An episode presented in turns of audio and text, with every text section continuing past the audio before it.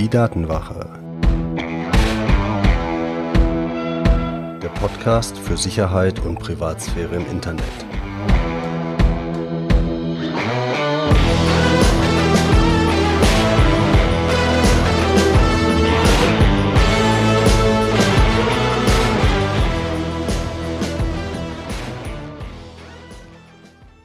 Hallo und herzlich willkommen zu Folge Nummer 50 der Datenwache. Ich bin Mitch und unser Thema heute ist Schadsoftware auf dem Smartphone. Wir haben ja im Augenblick so diese Mini-Themenreihe Sicherheit des Smartphones und haben uns da ja schon ein paar Sachen angeschaut. In der vorletzten Folge zum Beispiel, wie du durch eine vernünftige Bildschirmsperre dein Handy vor Zugriff durch Fremde schützt oder in der letzten Folge, wie du Diebstahl und Verlust so vorbeugen kannst, dass der Schaden nicht noch größer wird als äh, sowieso schon, wenn dir das Gerät abhanden kommt. Jetzt gucken wir uns halt an, welche Gefahren bestehen ohne direkten Zugriff auf das Gerät, also durch Schadsoftware übers Internet im Normalfall. Das heißt, wir gucken uns jetzt gleich mal an, welche Arten von Schadsoftware es gibt wie solche Infektionen überhaupt stattfinden, wie fängt man sich diese Schadsoftware ein, was bringen Virenscanner auf dem Smartphone. Natürlich kein Smartphone, äh, keine Smartphone-Diskussion ohne den Vergleich Android versus iOS.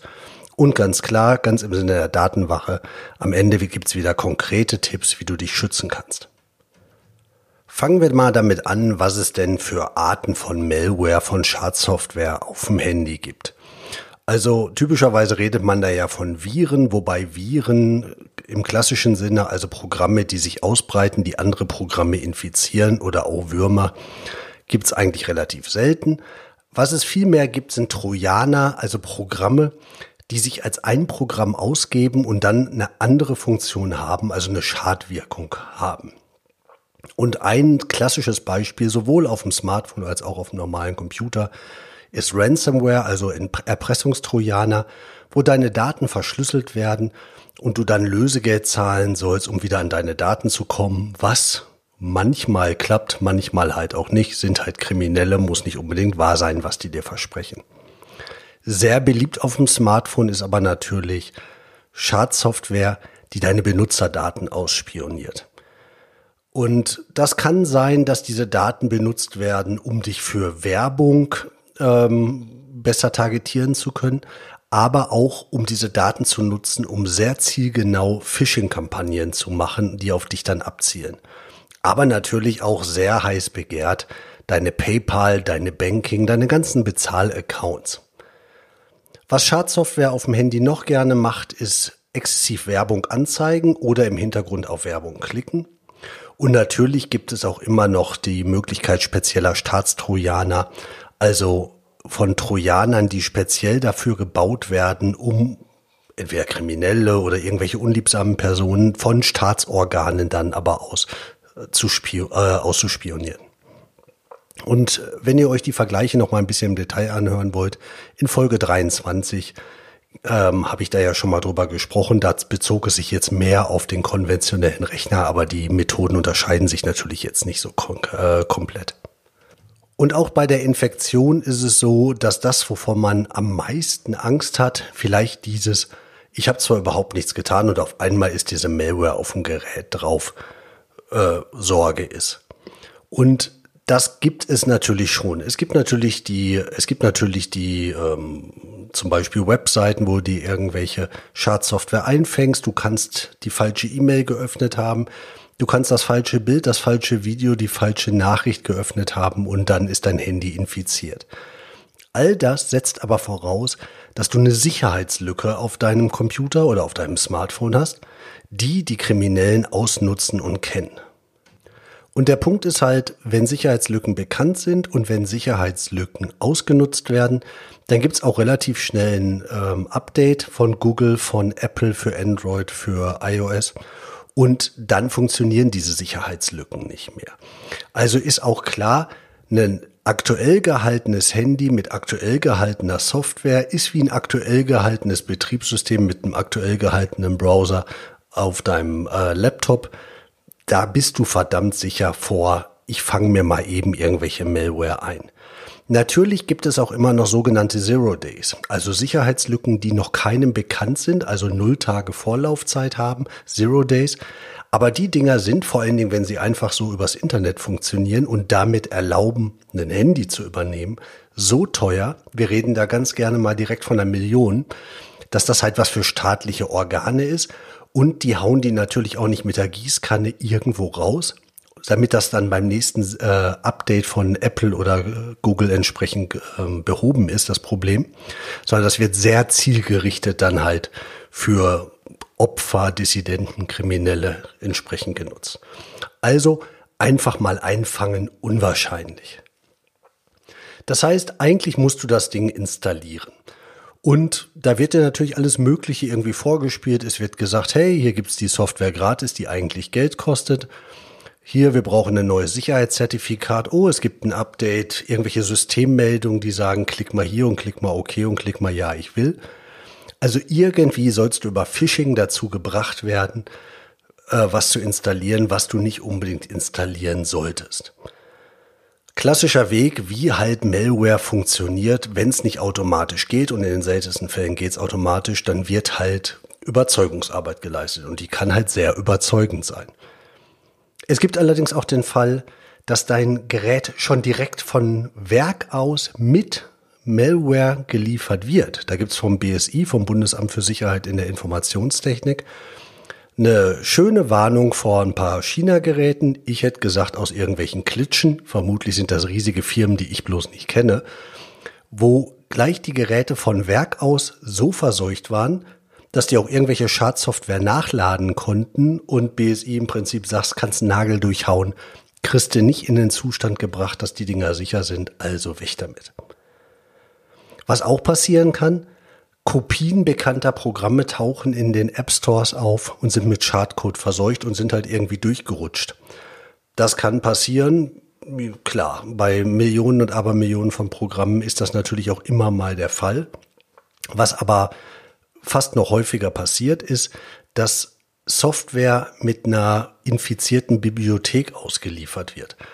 Weil diese ganzen Apps sind ja mittlerweile nicht mehr von 0 bis 100 von einem Entwickler alleine geschrieben, sondern setzen halt auf irgendwelche Bestandteile. Und wenn einer dieser Bestandteile in vielen Apps verwendet wird und dann infiziert ist, dann kann da Schadsoftware mit der App ausgeliefert werden, obwohl der Entwickler da überhaupt nichts von weiß.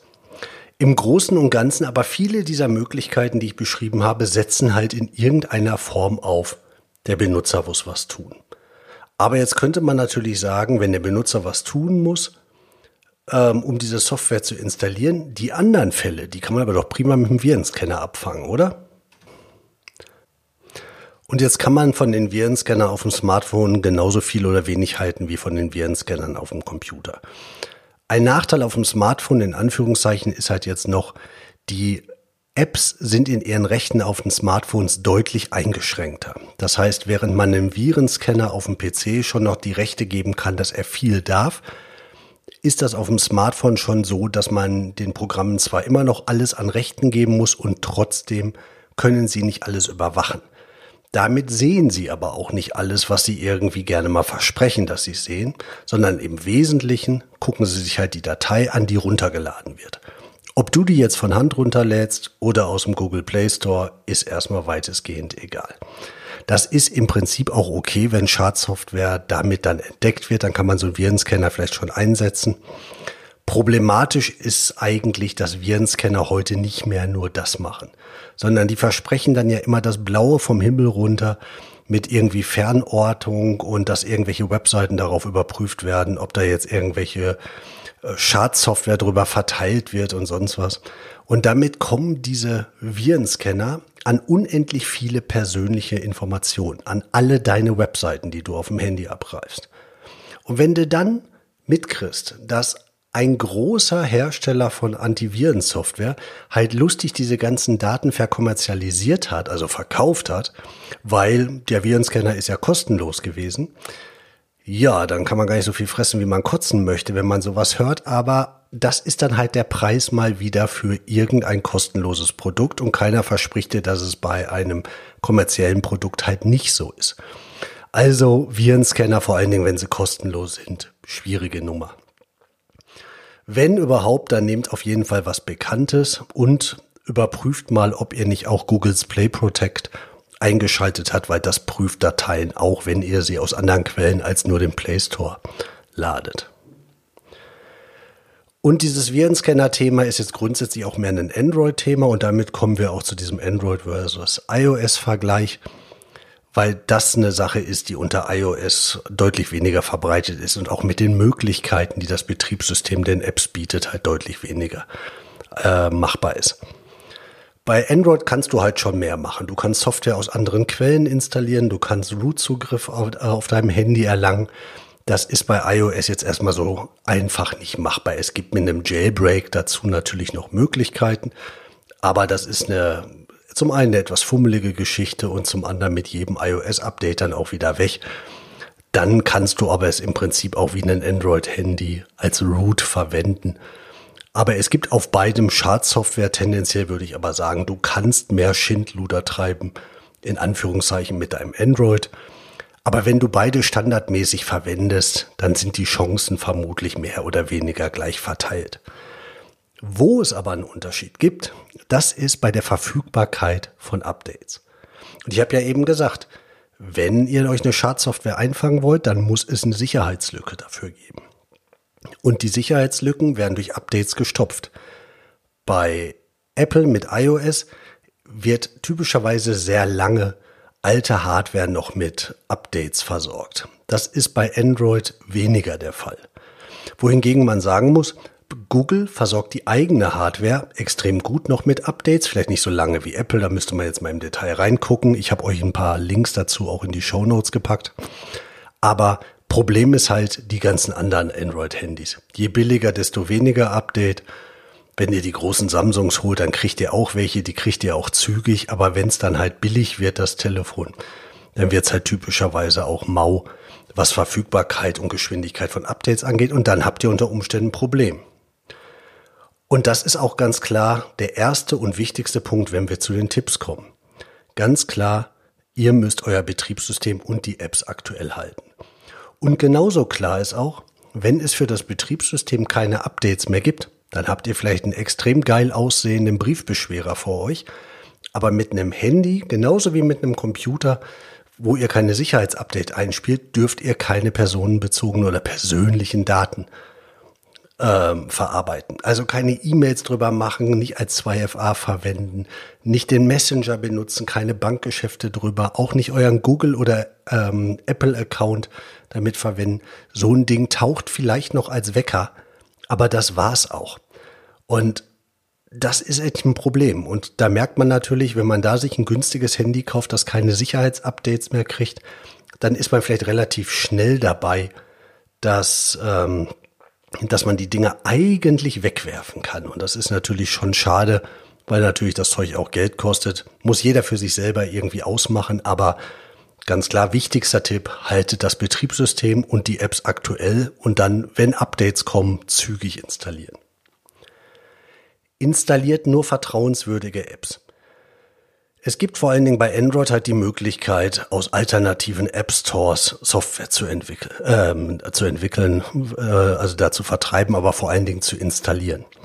In der nächsten Folge Nummer 51 in zwei Wochen gehe ich mal auf einen dieser alternativen, wirklich guten ähm, App Stores ein, auf F-Droid. Aber ganz klar, es gibt auch andere und es gibt auch weniger gute und echt schlechte App Stores. Und ihr solltet Apps aus unbekannten Quellen halt ausnahmsweise machen, wenn ihr genau wisst, was ihr tut. Aber das sollte nicht die Regel sein und das sollte auch deaktiviert sein.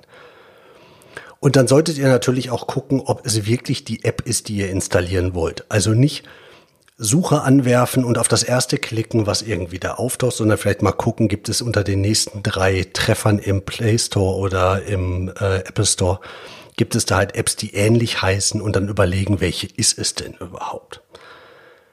Ganz klar, Klickt nicht auf irgendwelche Links und installiert das, was euch jemand sagt, sondern denkt drüber nach, sucht es gegebenenfalls selber und entscheidet dann. Genauso wie bei Phishing-E-Mails, wie gesagt, Folge 23.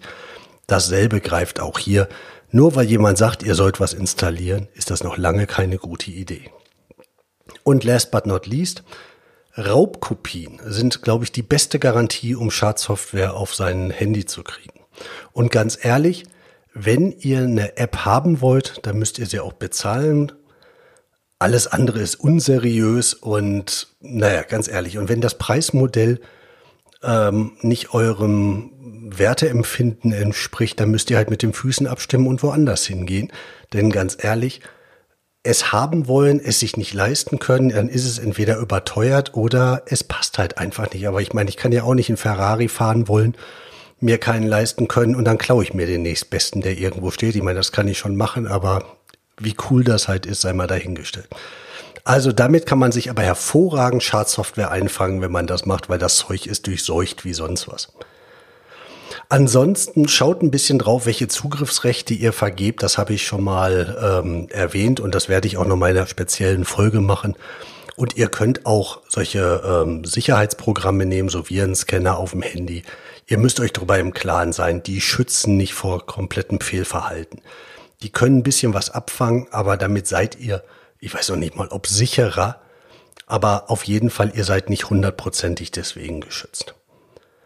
Ich hoffe, die Folge hat dir gefallen. Mehr Infos kriegst du wie immer im Newsletter der Datenwache unter www.datenwache.de slash newsletter. Und dann hören wir uns in zwei Wochen wieder zum Thema alternative App Stores.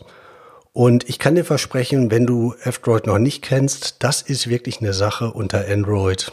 Da beneide ich die Android-Fraktion, weil sowas auf iOS tatsächlich wirklich fehlt. Aber erzähle ich euch in zwei Wochen mehr darüber. Bis dahin, euer Mitch.